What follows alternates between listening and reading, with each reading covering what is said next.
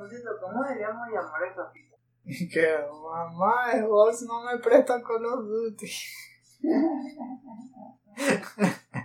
el líder lloroneto. Eh, eh, eh, es vos el pichillo. ¿Quién sería la mamá de PlayStation y eh, Xbox, te dije que se lo prestara. Le tocaba a PlayStation usar el Call of Duty.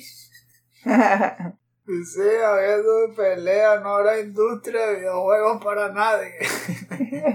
No están compartiendo con los. No están compartiendo el, el, el Call of Duty. El Call of Duty, lo que sea.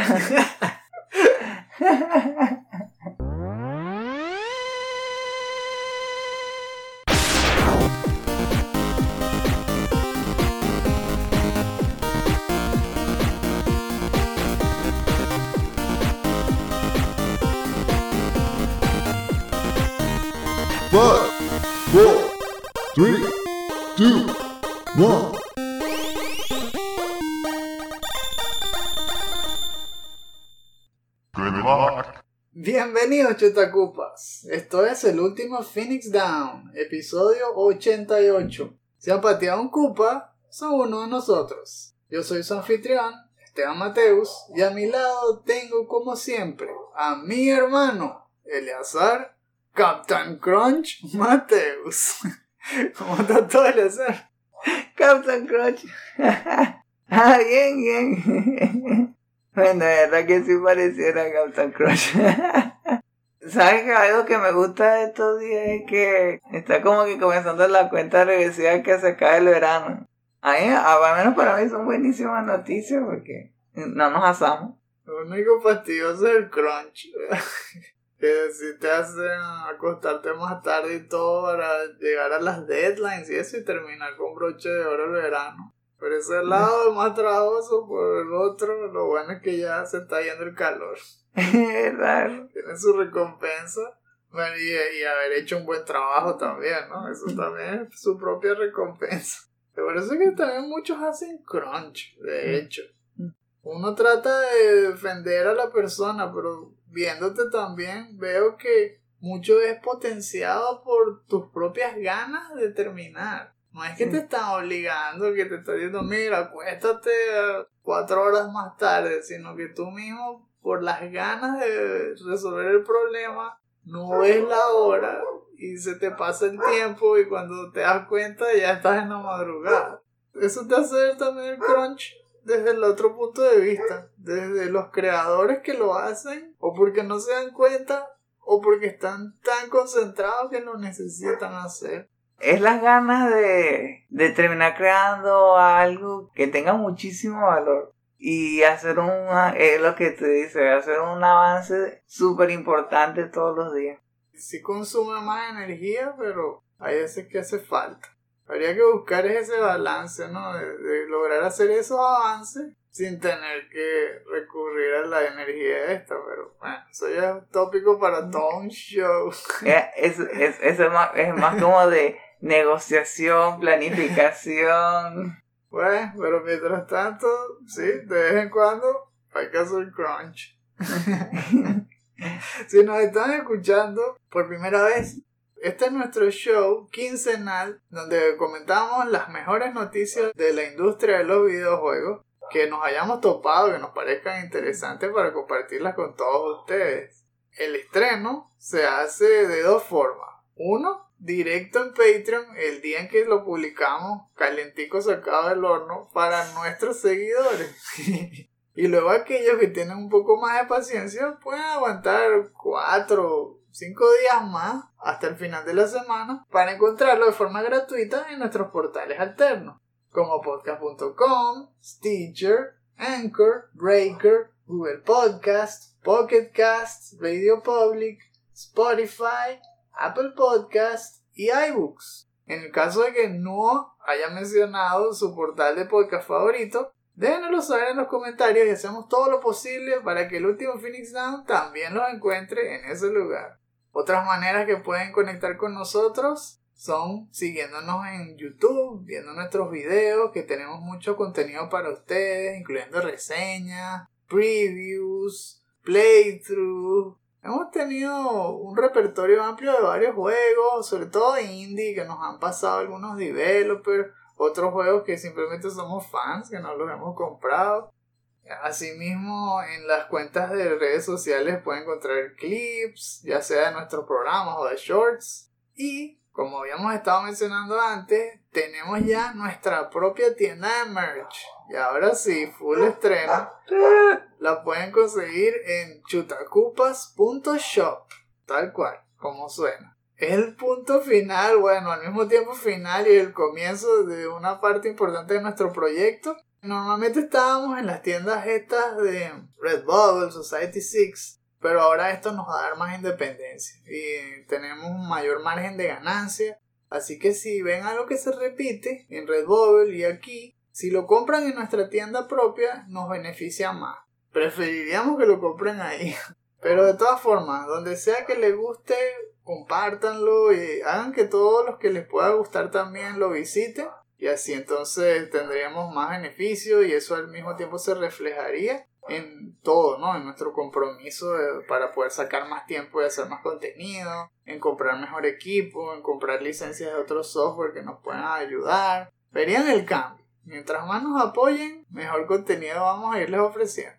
Bueno, sin más preámbulos, yo creo que ya es hora de comenzar. Como dice el azar, ya se está yendo el verano, estamos aquí entrando en otoño, empiezan a soplar brisas de cambio, las, las hojas empiezan a cambiar de color. y también es hora de relajarse, subirle el volumen a los audífonos y olvidarse de los problemas porque es hora de hablar sobre videojuegos.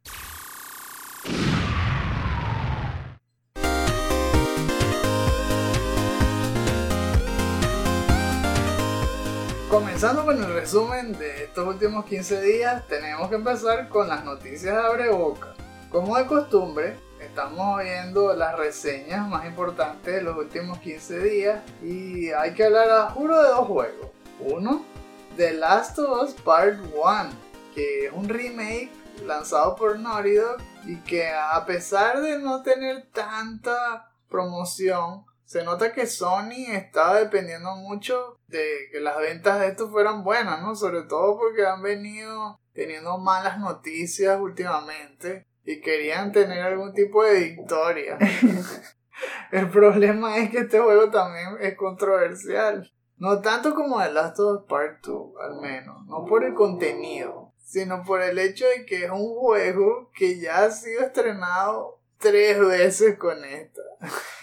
El problema no es la historia, porque ya sabemos que el juego es bueno, sino este asunto de que es la tercera vez que lo hayan estrenado, porque ya se hizo un remaster en PlayStation 4 y ahora un remake, pero basado en el engine de The Last of Us Part 2. Y el precio full, son otra vez 70 dólares y son muy pesados en un ambiente donde hay tantas cosas compitiendo con esto y otros gastos, ¿no? La inflación, la devaluación, imagínate, y gastarte otra vez 70 en un juego que ya tienes dos veces, sobre todo si eres fan, no sé. Entonces esa es la mayor crítica que ha recibido, la validez en sí de existir.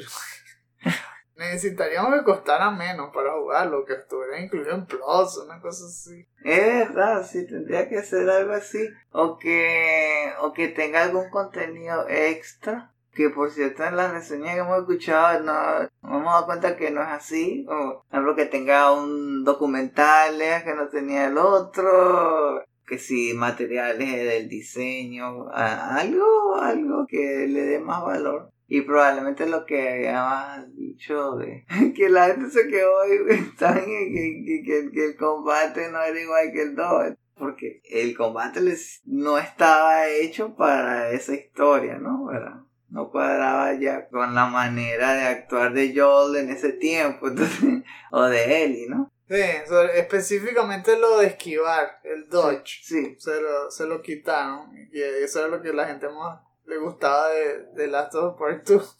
Así que las reseñas tienen un promedio alrededor de 80 por ahí. que no es para nada malo, pero obviamente Sony y Dog querían que sacara tan, tan nota como el primero, el de PlayStation 3, pues como cerca de 90, una cosa así. Su reputación bajó por el 2. Sí, no lo logró y, y es eso, exacto, el 2 los metió en problemas y todo este lío de Sony se- volviéndose chupasangre tampoco los ha ayudado. No, no fue un buen momento para estrenar este juego.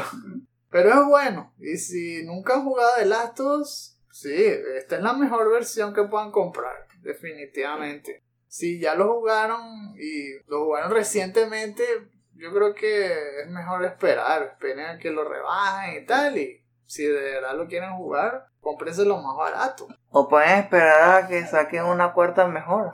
Seguro, ¿eh? dentro de un año. Sí. La otra reseña que a juro también teníamos que mencionar, aunque ya hemos hablado de este juego un montón, es la Teenage Mutant Ninja Turtles de Kawabonga Collection, que también sacó alrededor de 85 por ahí de, de reseñas y que afortunadamente pues salió todo bien, fue un estreno exitoso. Yo, yo lo único que he visto por ahí que le criticaron es que tiene algunos problemas con el online, que algunos juegos no son tan efectivos para hacer matchmaking y que tienen un poco de retraso ¿no? en los inputs. Más nada. Todo lo demás ha sido muy bueno. eh, Son los 13 juegos que dijimos ya en la lista, incluyendo los juegos de maquinita, los de Nintendo, Super Nintendo. O sea, ¿quién no quiere tener esto? Esto es un tesoro para cualquier coleccionista de juegos de los 90 y sobre todo, claro, fans de las tortugas. En especial lo que más me gustó, aparte de los juegos, es un montón de contenido de detrás de cámara de- y de creación que tienen. Es amplísimo, que ya lo hemos mencionado también, que si notas de los desarrolladores, todas las portadas, los catálogos de los juegos, es un montón de cosas. Hay una parte que nos emocionó que sí, que ah, mira, de todas las series, de que, espera, ¿qué? Y después cuando metían en la serie, dije que mira, capítulo 1, capítulo 2, dije, ¿qué? y seleccionamos y que, ah, bueno, aquí tienes cuatro fotos del capítulo, y dije, ah, Nosotros en Caimán, ¿no? Sí, había pensado que iban a poner la serie también. Concha, jackpot. Todo por 40 dólares. No. Pero verdad, es un vacilón. Es un vacilón esta collection. Similar a lo que decimos de Last of Us, si no son fanáticos de estos juegos, esperen a que lo rebajen. No hay por qué salir corriendo a comprárselo.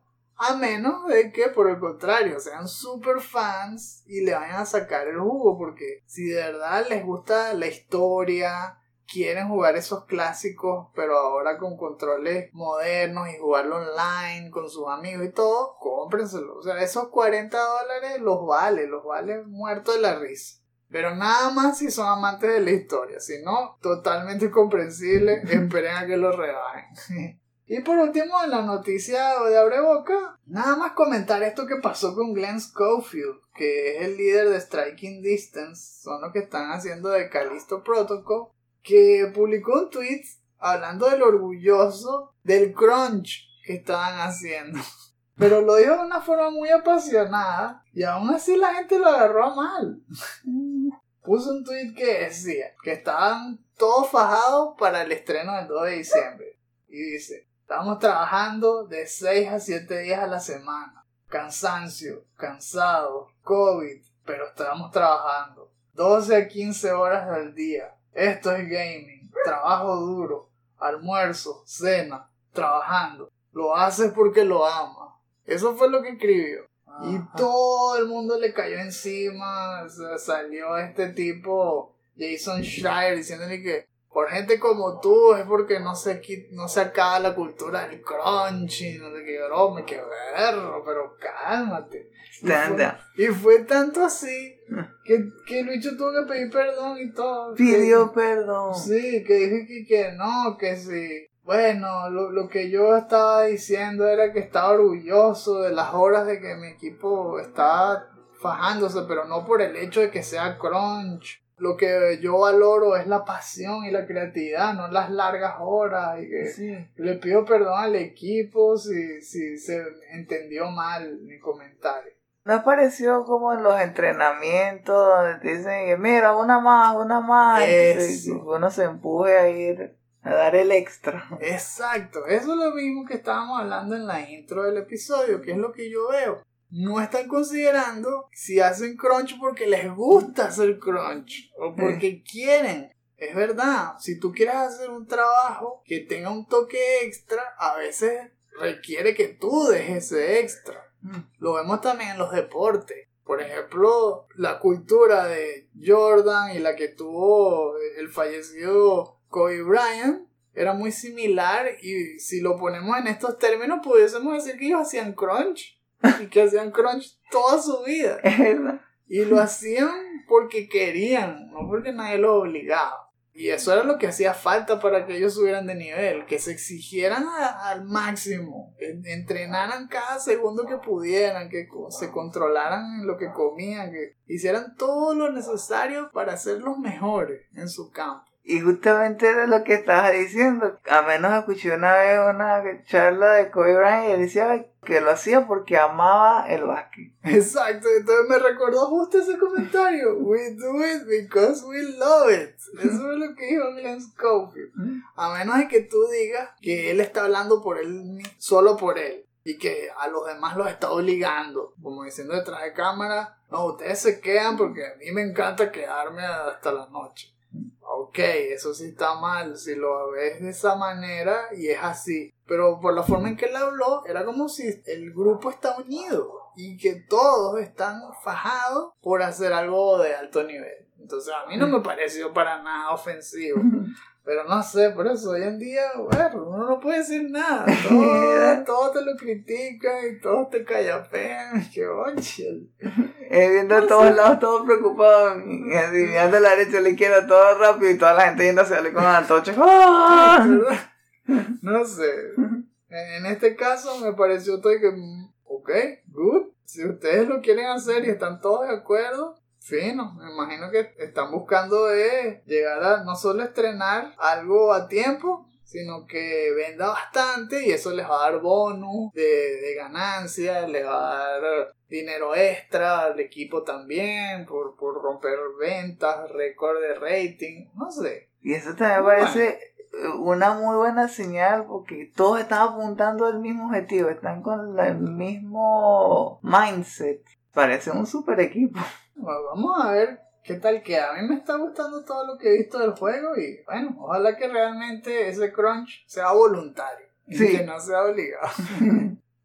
Bueno, Lazar, aquí en la lista de las noticias principales tengo dos titulares y en el primero tenemos que volver a hablar de Halo. Porque Halo Infinite sigue desilusionando a sus fans. Al menos eso es lo que estábamos viendo en estas noticias de hace una semana aproximadamente. Cuando los de 343 Industries sacaron un nuevo reporte de lo que iba a venir, ¿no? Para Halo Infinite. Y resulta que le salieron a la gente con más retraso de features que habían prometido desde hace tiempo. Han pospuesto entonces cosas como el, el modo Forge, que es esa parte de creación de etapas, donde tú puedes crear una misión, crear un mapa y luego usarla para jugarlo online y todo eso.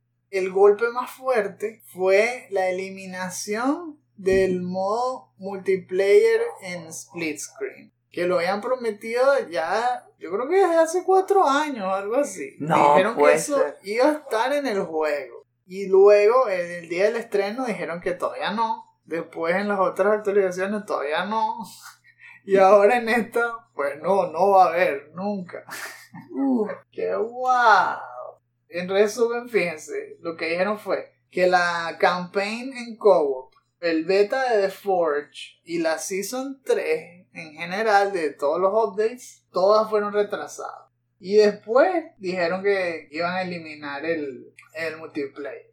El co-op para la campaign había sido apuntado para agosto, pero ahora va a salir en noviembre. El Forge también había sido previsto para septiembre, entonces ahora igual va a ser para noviembre. Y el contenido de la tercera season, que se va a llamar Echoes Within, lo retrasaron hasta marzo del 2023. Ahora, si tú ves esta locura de, de tanto retraso, también hay que señalar que hay fans que han logrado sacarle más el jugo al juego que ellos mismos. Los hace quedar mal. Porque yo vi, no sé si fue en Twitter o algo así, un reportaje de una persona que hizo un mod donde destapó el, el multiplayer split screen. Es decir, que eso ya está en el código. Pero por algún motivo ellos no lo liberan o no lo aprueban. No sé por qué. Y no sé, no está disponible para la gente.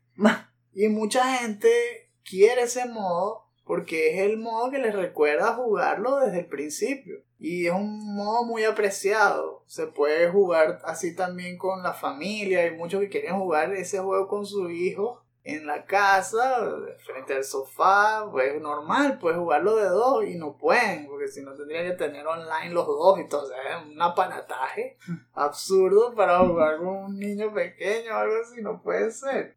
Y hay un montón de gente molesta. Dicen que están moviendo los recursos que van a gastar en, en destapar eso para mejorar y acelerar el desarrollo del servicio de este live que tienen con el juego y que también para poder atender mejor al, feedback de los jugadores y aumentar la calidad de los updates. Entonces, bla, bla, bla.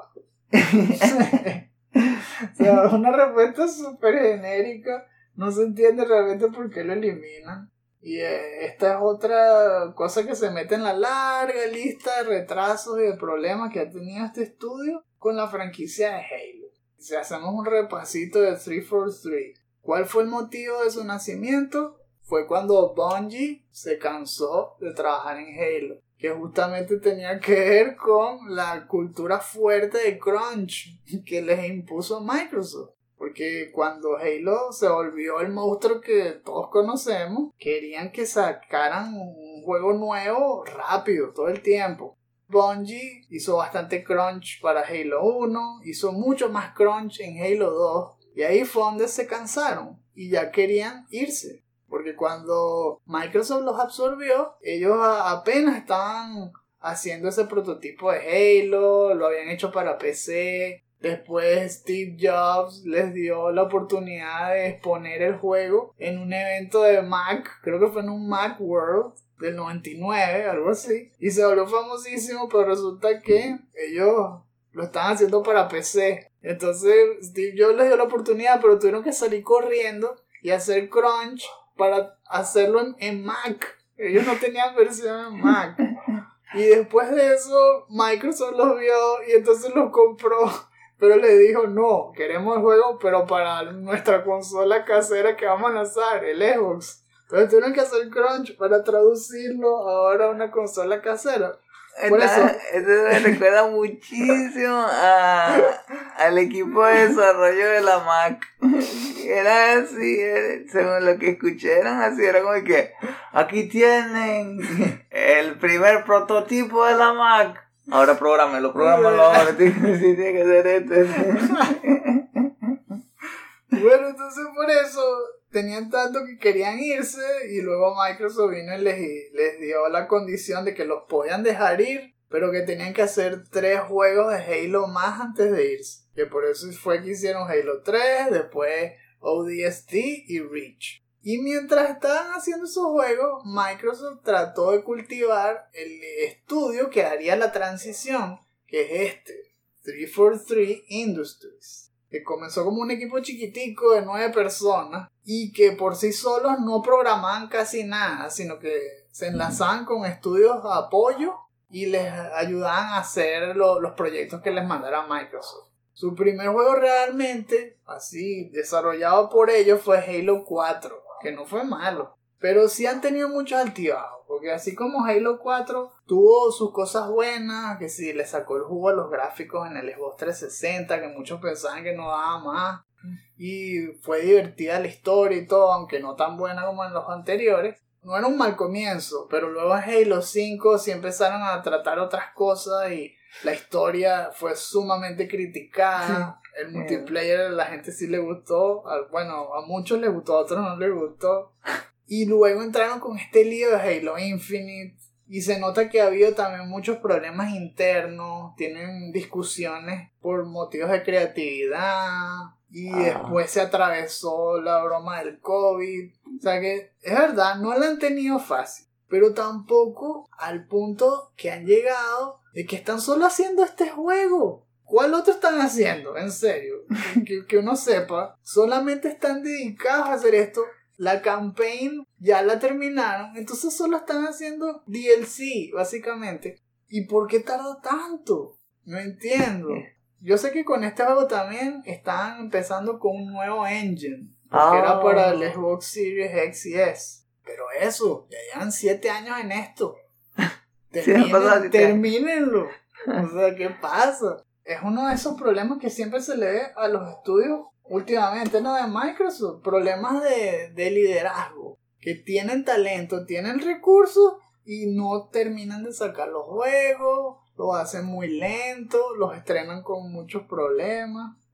Así que no sé eh, si es que van a poner manos a la obra, si les van a seguir dando más oportunidades o si es hora de que otro estudio pruebe Halo. Sí. Si ya han comprado un millón de estudios, te- imagínate, tienen a toda esa gente de Bethesda. ¿Por qué no empiezan a hacer un spin-off o algo? Denle algo a Arkane para que prueben con Halo. Para que vean la diferencia de lo que puede hacer Arkane o, qué sé yo, Machine Head, estos bichos que hacen los de Wolfenstein, con Master Chief. Oh. Oye. Para que 343 se, sepa lo que es ser serio y que vean, mira, así se hace Halo. Porque Ah, no entiendo. Ya es ¿verdad hora, que? No sé por qué no han hecho algo así, ¿verdad? hora que Master Chief levante cabeza. No puede ser.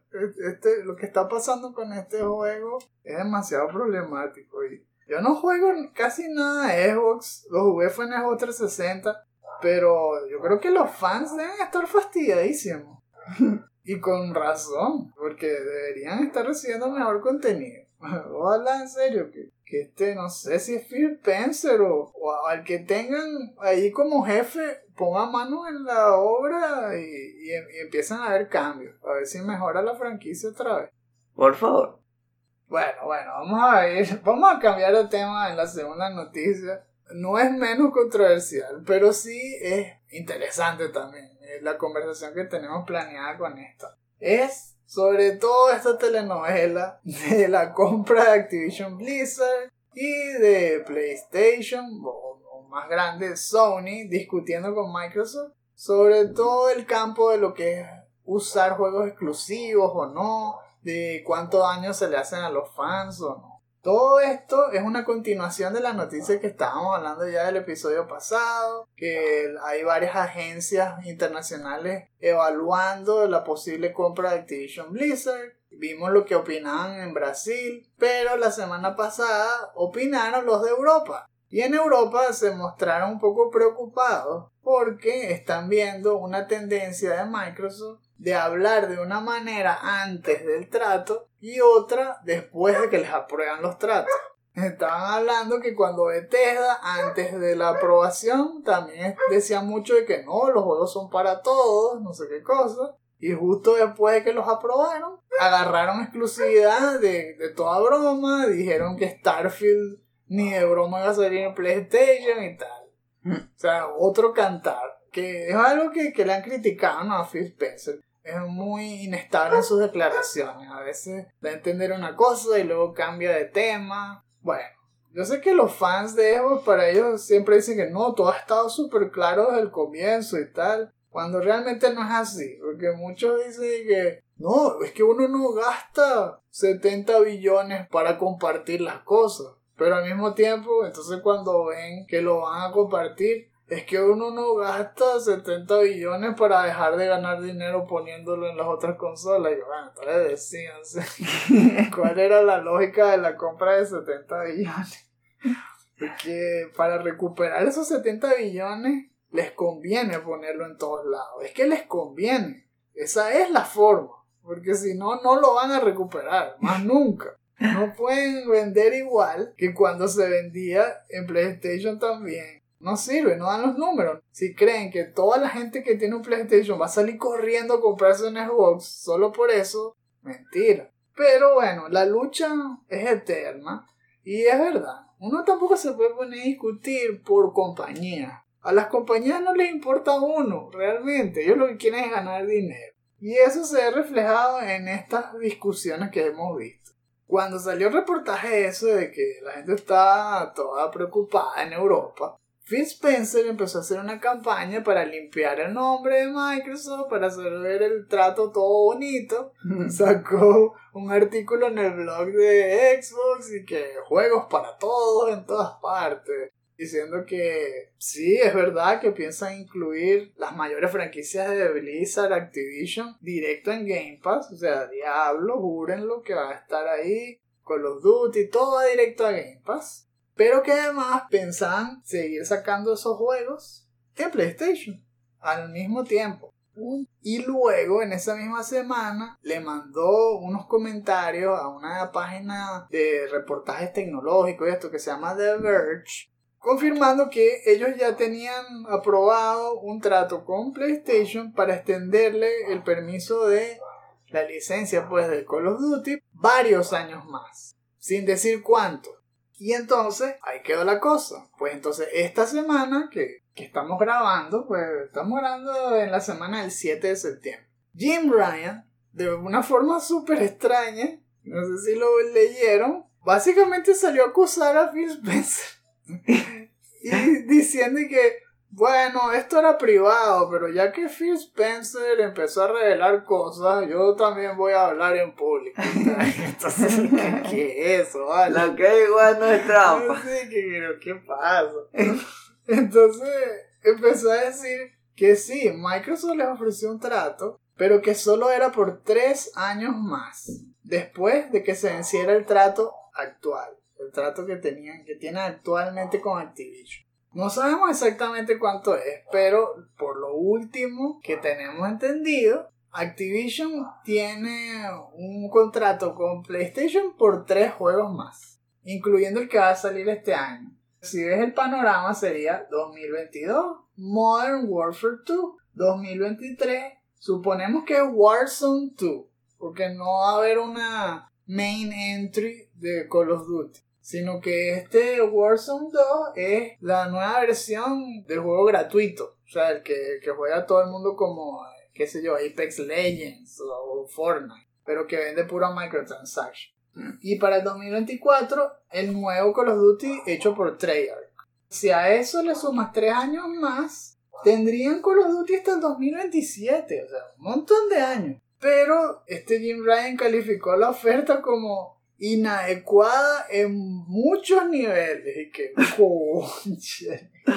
Si uno se pregunta por qué diablos Jim Ryan hizo eso, la respuesta obvia es porque los accionistas y porque los que manejan el dinero, sí, les preocupa que cuando no haya Call of Duty dejen de entrar todo ese, ese montón de dinero. Y lo que quieren es que se retrase lo más posible la compra de Activision Blizzard, porque lo más probable es que sí ocurra.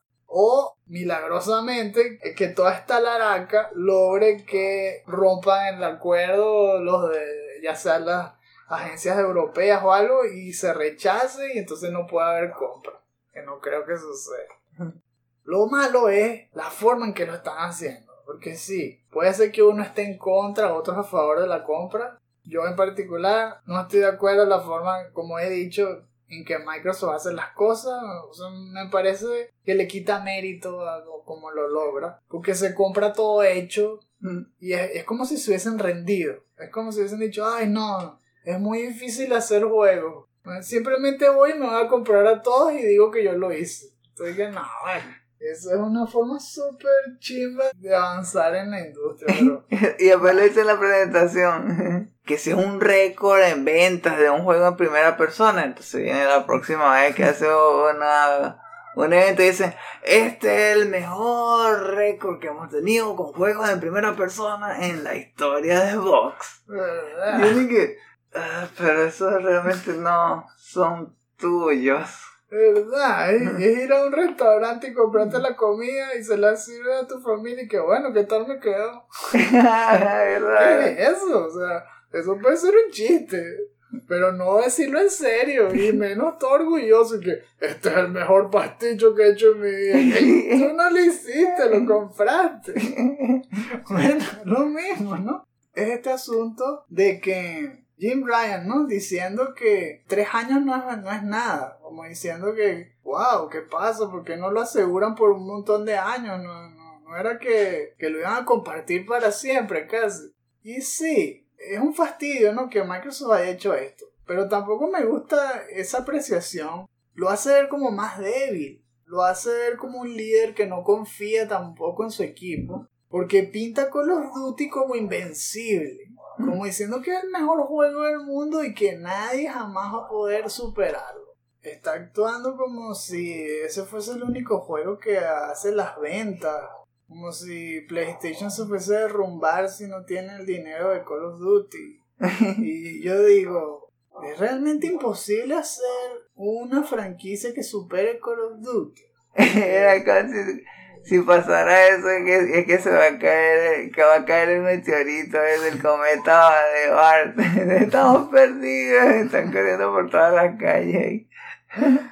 Sí, si tú ves este trato, el supuesto trato que aprobarían, les daría Call of Duty hasta el 2027. Es decir, que realmente necesitarían estrenar la competencia como malo en el 2028. Es un montón de tiempo, tienen 6 años. Si ves la lista de estudios actuales, aproximadamente de PlayStation son 23 estudios.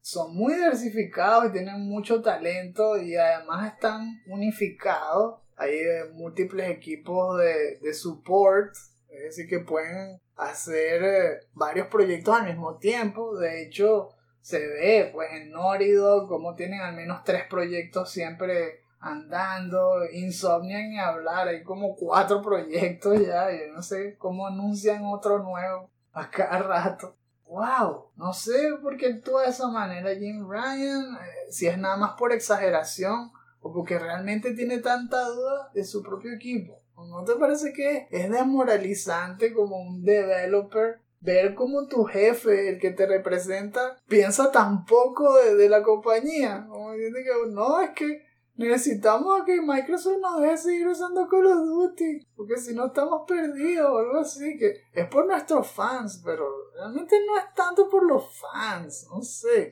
Si ellos crean algo mejor, ¿no crees que eso compensaría todo? ¿Cómo pueden lograr darle la vuelta a esto? ¿Cómo pueden hacer un- una franquicia mejor que Call of Duty? Bueno, ya tienen, tienen estudios que han hecho first person shooter que han sido muy buenos, ¿no?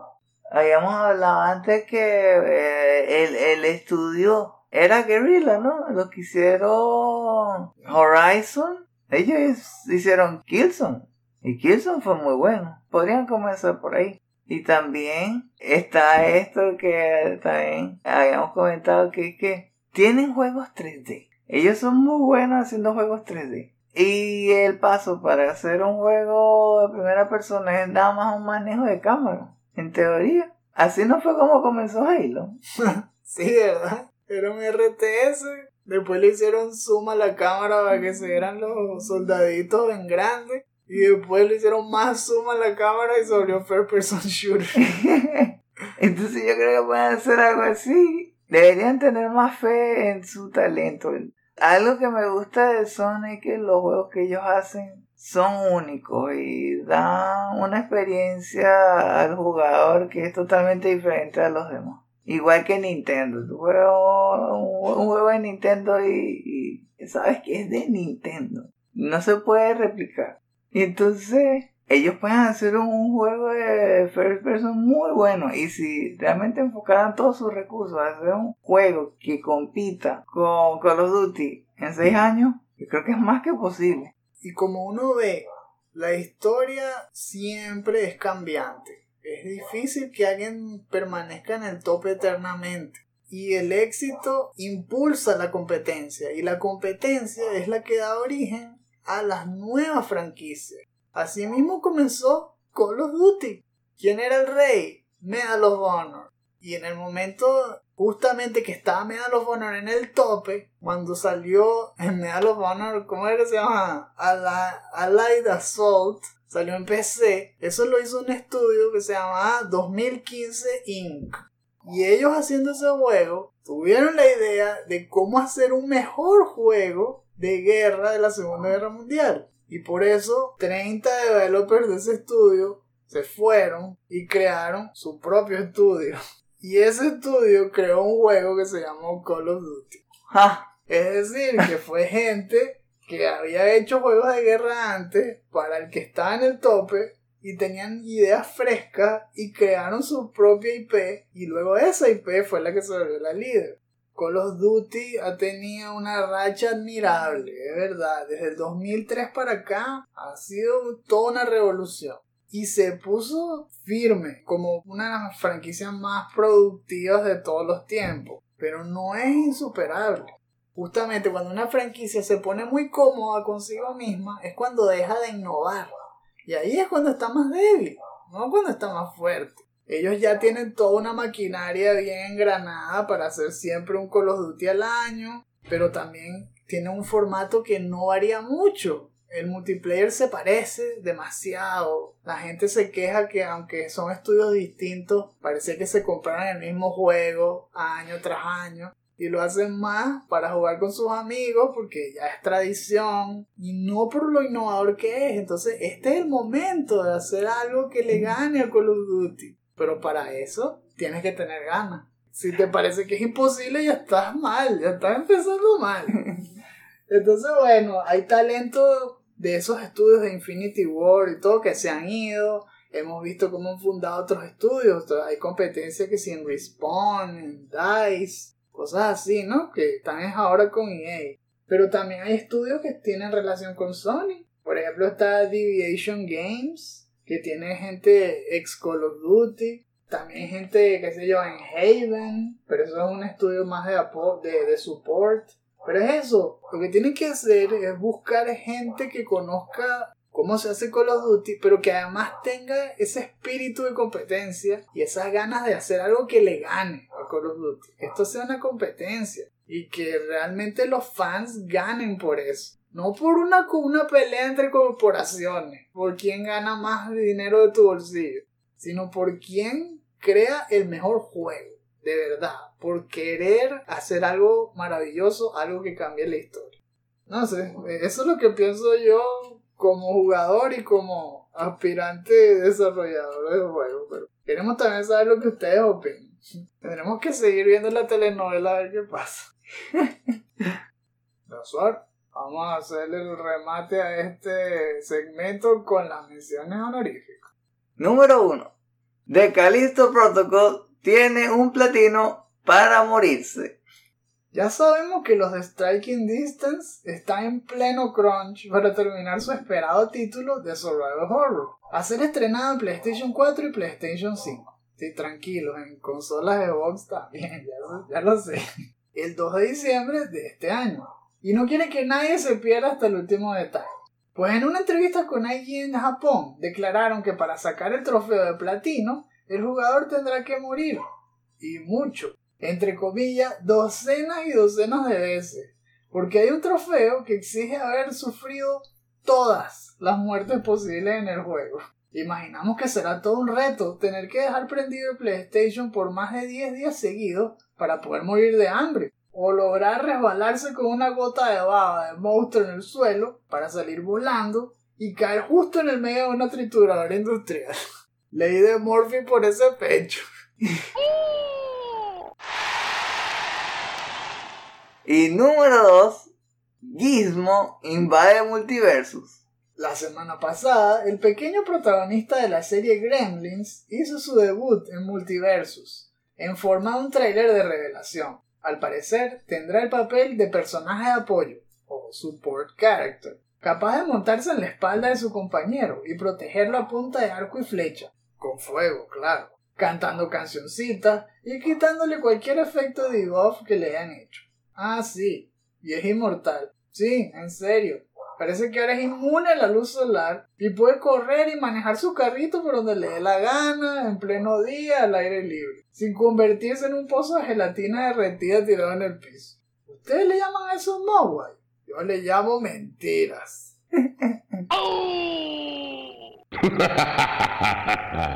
Feel the power of It's quiet.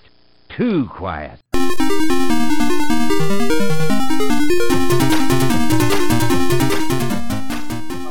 Estamos en el segmento de lo que estamos jugando, voy a terminar de contarles sobre Stray, que pude seguirlo y llegarlo hasta el final. No es muy largo, es más largo de lo que yo pensaba, pero igual es terminable. Me tomó aproximadamente 6 a 7 horas. Y eso fue porque estuve buscando y buscando todos los secretos que pude. Y al final, para poder destapar todas las cosas de las memorias que tiene el robotcito, me tomó como 8 horas, algo así. En cuanto a las impresiones finales que tuve del juego, Con Morten. estuvo entretenido. Sí me gustó, a pesar de que es una experiencia que está ya preencaminada, no tienes tanta libertad como piensas. La historia que cuentan sí es atractiva y tiene que ver mucho con lo que sucede después de que la humanidad desaparece, cómo se deja un legado, qué tan importantes son los recuerdos. Es casi que como un episodio de esto de Love, Death and Robots o Black Mirror. De qué pasa pues cuando la tecnología incluso sobrepasa a sus creadores y, y sus creadores dejan de existir. En cuanto al gameplay, sí se puso un poco más movida la cosa. Habían las secuencias estas de persecución donde te siguen. Lo, lo que al final resultaron ser y que bacterias gigantes. Y que, mm, bueno. Las bacterias no son así. Porque se, se comportan todo como animales. Eso requería que tuvieran órganos y, y piel. Y para eso tienen que tener más de una célula. No son unicelulares. O sea, a menos de que esas sean bacterias gigantes que vienen de otro universo. una cosa así, o sea bueno, si te pones a, a- a buscarle los defectos, los vas a encontrar. Pero las secuencias esas sí te hacen correr más, te hacen tratar de, de ser más ágil con los controles, aprovechar todo lo que te ofrezca el level design, todos esos saltos y esquinas y pasillos por donde puedas hacer que se aglomeren y vacilártelo. Luego te dan esto de que tienes una lucecita que los puede explotar y los matas a todos, pero que se sobrecalienta. Porque si no serías invencible, ¿no? Así que sí, sí le van añadiendo cosas nuevas. No todo es igual a como comienza. Pues yo pensaba que no iba a haber nuevas mecánicas porque el juego simplemente no es un action adventure, sino que a mí me parece más un point and click o casi que un puzzle platformer en algunos sentidos, porque tampoco hacen mucho énfasis en los puzzles. Es más sobre los comentarios y sobre experimentar la historia. Eso es lo que se trata el juego. Que también es curioso, porque si te pones a pensar, ese gato es imposible que haya logrado todo esto. Porque si no sería un super gato. El gato es el avatar del jugador. Es decir, es un gato que piensa como una persona, pero según el juego, es un gato normal. Así que eso nunca hubiese podido ser posible. Porque cuando hablas con otro es porque el robotcito que está contigo habla con otro y luego te lo dice. Pero un gato no entendería eso. Ustedes entienden lo que me estoy refiriendo. Si le buscan la lógica, no tiene lógica. Es más como un gato poseído por ti. Tú estás poseyendo ese gato y el gato hace cosas que un gato normal jamás haría. Es como, es como la película de, de Doctor Strange. ¿Verdad? Exacto. Tal cual. Tú estás haciendo ahí un salto interdimensional, sentado y leyendo el librito ese de Vishanti, poseyendo un gato en otra dimensión.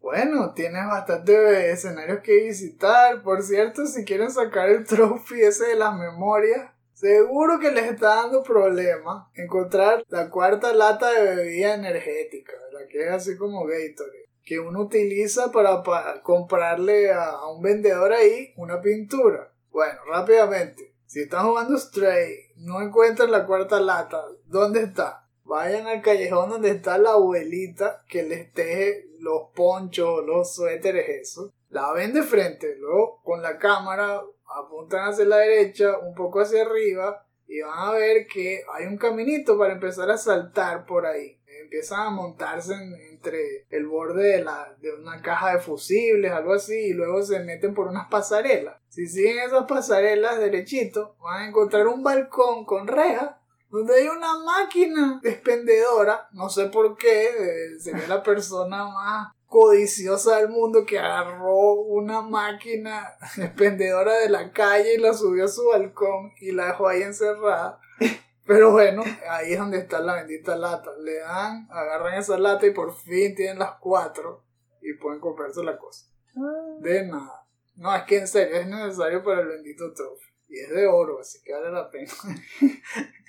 bueno, en fin, me gustó el juego. Estuvo bien fino. Y sí vale la pena sacar el platino. Yo creo que es bastante posible. No es tan difícil, de hecho, hacer las cosas sin matar a nadie y tal. Todo eso se puede. Es un paseíto, es muy refrescante y lo van a disfrutar. Más aún si son amantes de los gatos, eso sí.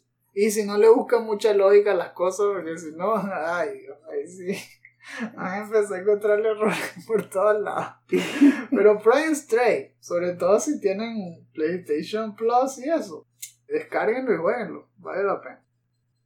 Yo, por mi lado, en, en Diablo 2 Resurrected, logré pelear contra Baal con el Necromancer. Y no fue tan complicado como pensaba, porque recuerden que no, no tuve el build de los revive, sino que era el golem, más que todo el golem, y también le subí un punto al golem de fuego, y bastante bien porque recibió castigo. Y como también le había subido varios puntos a Iron Maiden para que cada vez que va le pegara al golem le doliera bastante. Ayudó, sí, murió rápido, me pareció, me pareció interesante. Y dije, ah, todo el objetivo de los revives era matar a Val con sus propios minions. Pero así también fue divertido. y después voy a voy a, me meto en el portal y, ah, bueno, vamos a ver, vamos a ver el Cineax, ¿sabes? Para celebrar, porque es la segunda vez que pasa el juego, eso. Le veo que Tirael ya hace el encantamiento, caen los truenos de las dos columnas, viene, hace un impulso, viene la lanzar y se quita el cine. Otra vez. Sale un momento que dice que mira, dentro, ya de ahora en adelante te vas a llamar. Y después sale la pantalla PlayStation, era un error. ¿Quieres reportar el error? Sí. Wow. bueno, pero menos mal, menos mal. Después revisé.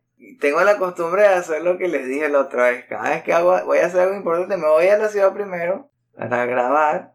Por si acaso, cada vez que tú vas a la ciudad, graba. Traté de agarrar mi cosa como Get my affairs in order. Vender todo lo que era tirado al piso bajar y esto. Y después fue que regresé a, a donde estaba Tirael y me metí en el portal. Bueno, todo eso se borró. Tuve que volverlo a hacer. Pero, pero, sí se grabó que había matado a Val, así que comencé a hacer bail runs. La idea es hacer nivel 37 antes de ir a Hell. No, antes de ir a Nightmare. Ah, ya sí que error, estaba gallo. Y que, espera un momento, ¿saltaste de normal a Hell? ¿Cómo? Y mataste, mataste a todos en Nightmare sin subir de nivel. es que, ¿sabes? Ese Val que le está hablando es el Val de Nightmare. ¡Wow! es que, ¿cómo hiciste? bueno, entonces, ahí es donde estoy. Nice. Y el golem ese entonces está dando paliza. Bastante, sí. Aunque quiero subirle más puntos, la verdad. Es a Nova de Veneno. Ese yo sé que va a ser bastante útil después. Y sí quisiera subirle puntos a los revives, pero sobre todo a, a la Mastery. Porque dice que por cada punto que le subo pegan más duro. Sería interesante que los que reviva peguen más duro que los que... Que los que... Mate. Son mejores usados que nuevos, no puede ser. Refurbished.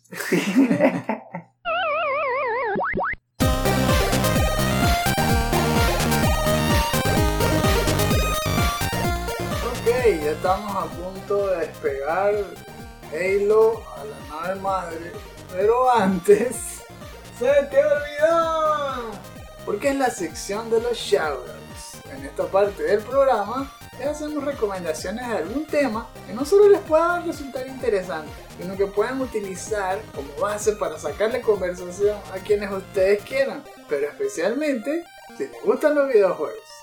En este episodio les traigo un video del canal Nick930, que ya se los he mencionado antes porque él hace muchos documentales que son completísimos. El de esta vez se llama History of Halo 1990-2022 Documentary. Entonces habla de toda la historia de la franquicia Halo. Obviamente me llamó mucho la atención por el tema que estábamos hablando en este episodio para repasarnos cómo nació Halo y cómo llegamos hasta acá. Y me pareció como siempre apasionante ver la evolución de Bungie y la evolución de eventualmente los que agarraron la batuta después de ellos, 343 Industries. El nacimiento de Halo es un vacilón, me gustó mucho cómo creció Bungie y cómo están de entrelazados indirectamente con id, los creadores de Doom y Wolfenstein digo indirectamente porque ellos no se hablaban entre sí, pero realmente eran sus grandes competidores y siempre querían hacer un juego que superara a los de IT. Pero IT les, ganaba en, cuanto a la velocidad, siempre sacaban el siguiente paso antes que ellos. Bungie era más un estudio para Mac, hasta que eventualmente dieron el salto cuando los compró Microsoft, ¿no? Y hicieron Halo para el Xbox, la consola casera. Pero sí, me gustó ver eh, esos orígenes, cómo crearon la franquicia esta Marathon, que es una especie de Doom, pero sci-fi y es solo en Mac.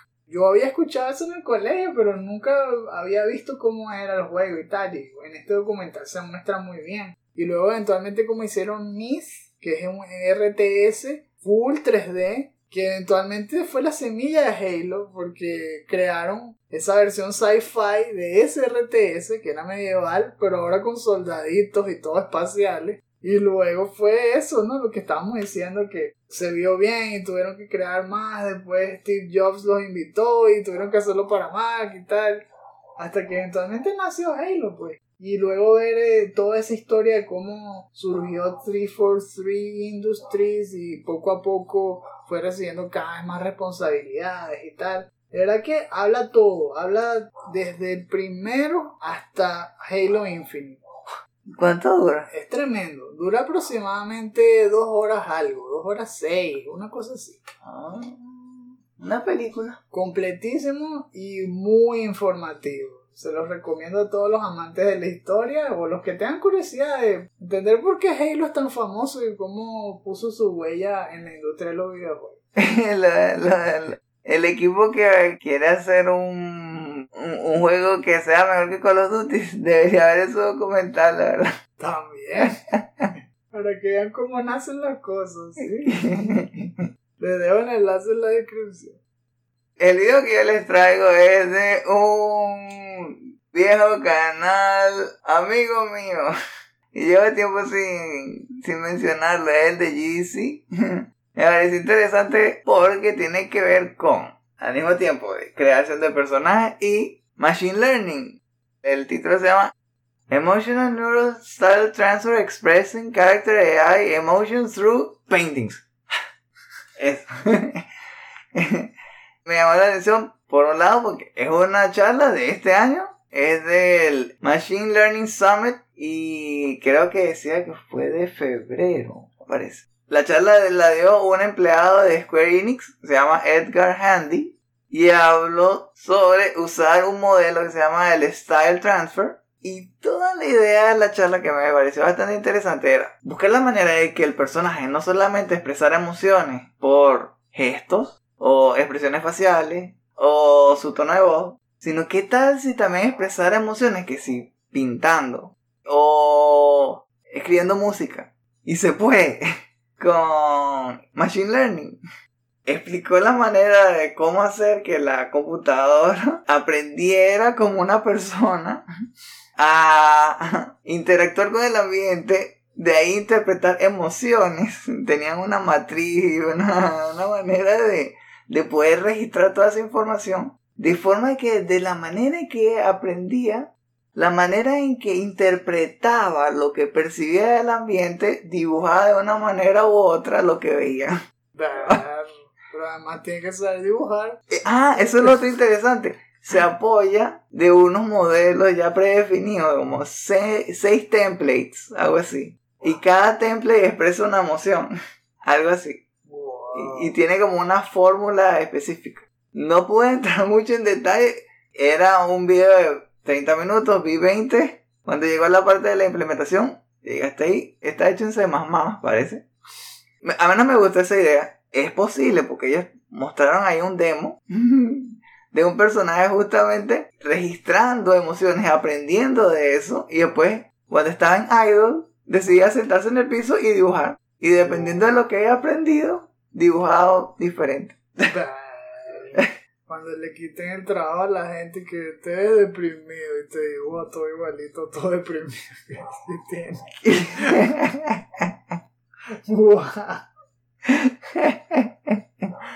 Robots que dibujan como ninjas y además tienen ya emociones y sentimientos. No, eso mismo ya nos hace obsoletos. No quiere decir extinto.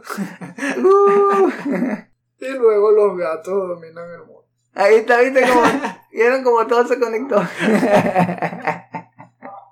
Entonces, si, si le parece interesante la charla, también le vamos a dejar el enlace en la descripción.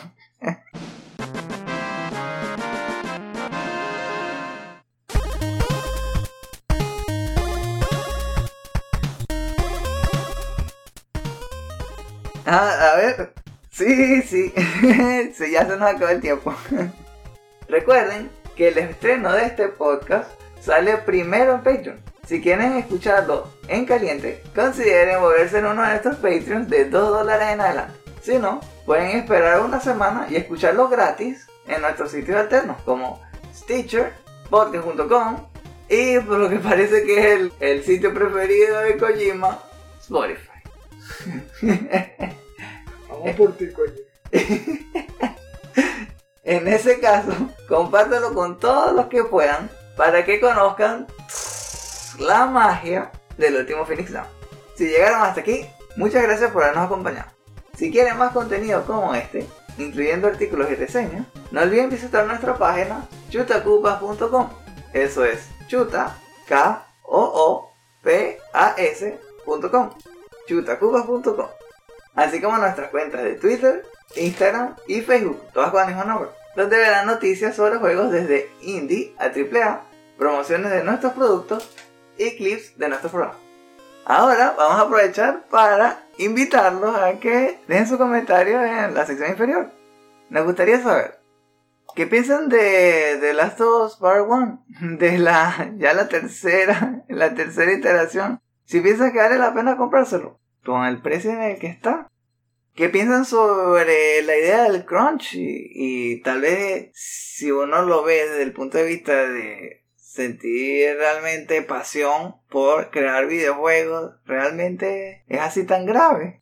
Ahora pensando, la idea sería que no, no hagan con el chapulín y se aprovechen de las personas que dan esos esfuerzo extra. Que si vienen y hacen el crunch y lo hacen con mucho tiempo de anticipación y terminan una semana antes, no a decir, ah, terminó una semana antes, vamos a agregarle esto.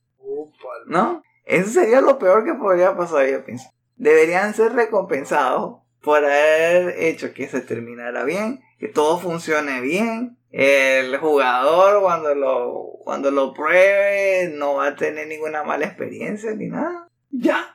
Lo demás lo dejan para la siguiente entrega, el DLC, lo que sea, ¿no? No pongan más carga de trabajo todavía, ya, ya terminaron. Lo hicieron a tiempo. Feature creep. Es raro. Ah, no terminó. Bueno, vamos a ponerle dos etapas más. Ah. Pero ¿por qué se desmayan? ¿Piensan que el equipo como está ahora, el equipo de desarrolladores de Halo, de 343, tiene realmente chance de, hacer una buena entrega de Halo? ¿O necesitan que 30 empleados de la compañía se vayan a otro lado y creen, creen un juego por su cuenta? ¿Creen que Microsoft va a cumplir con su palabra y realmente Call of Duty va a estar disponible para las demás consolas por el tiempo que ellos dijeron? ¿Realmente creen que Sony debería tener miedo a, a que no exista un Call of Duty que vender en sus consolas ya después de haber pasado 6 años para prepararse? Las cosas cambian. Ojalá que ya no exista Fortnite. Mira, todo es posible. Si se suscriben al nivel de plata, sus comentarios podrán ser incluidos en los futuros episodios del último Phoenix Down. En Patreon podrán encontrar muchos otros beneficios especiales como destapar episodios exclusivos, acceso a nuestro podcast complementario El último Phoenix Down DLC y hasta poder obtener tu propio avatar HD personalizado, dibujado a mano por Esteban. O sea, yo. Sí, era, era. Si quieren ver cómo son los, los dibujos, solamente tienen que ver uno de los episodios de Playthrough, de los últimos. Toda la presentación dibujada por Esteban. si quieren saber más, visiten nuestra página patreon.com slash chutacupas. Ahora, con su permiso, voy a buscar en mi agenda a todas las personas claves del equipo de los estudios de Sony porque ya veo que me toca ya armar algún equipo para crear ese juego que va a ser mejor que Call of Duty. Yo creo que Jim Bryan está como asustado, creo que no va a hacer nada. Es mi turno, es hora, tengo que hacer una especie de Order 66, pero del lado bueno. El siguiente first person. Puede ser puro Sackboys metralletándose. O resuciten Resistance. Por favor. Ya que son dueños de Insomniac. Ah, gracias por la idea, eso se lo voy a decir. Tenemos que hacer una combinación de Resistance con Killzone. Ahí está. That is gold, Esteban. Gold. Y en caso de emergencia, ropa del vidrio y metan a Kratos, como sea. Entre por un portal. Todo rica Mori. ¿Qué estamos haciendo aquí entre ellos? Háganlo. Entonces, si están en Patreon, nos vamos a ver la próxima semana. Si no, a ser dentro de dos semanas. Y recuerden, no hay quits, solo retries.